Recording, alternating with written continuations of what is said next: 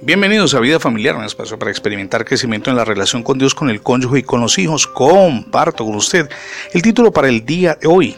Entregue su tristeza a Dios.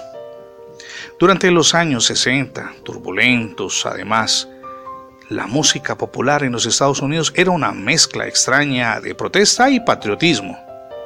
Algunas canciones arremetían contra la guerra, la codicia y la injusticia social, mientras que otros temas musicales afirmaban el deber hacia la nación y los valores tradicionales de los norteamericanos.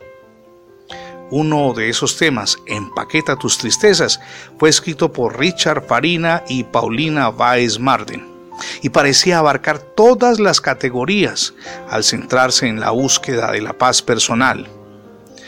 En una de las frases de este tema musical decía, bueno, si de algún modo pudieras empaquetar tus tristezas y entregárselas a Dios, las dejarías y Dios sabría cómo usarlas.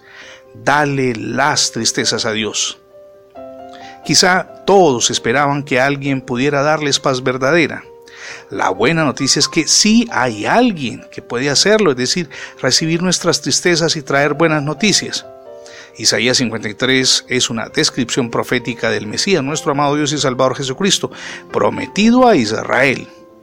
Los cristianos consideraban que esto se había cumplido y de hecho lo tenemos claro con la muerte y resurrección de Jesucristo.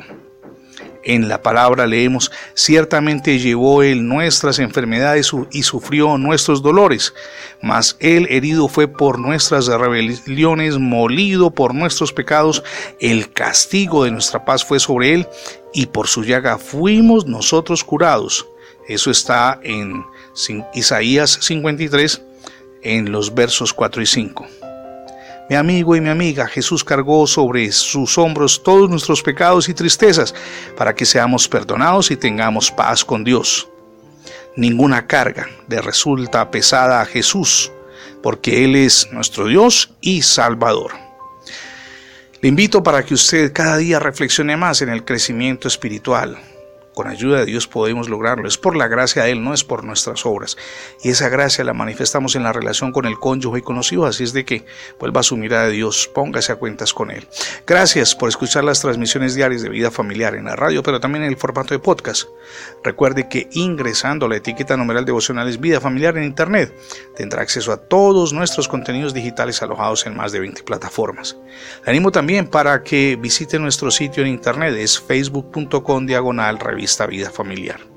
Somos Misión Edificando Familias Sólidas y mi nombre es Fernando Alexis Jiménez. Dios les bendiga hoy rica y abundantemente.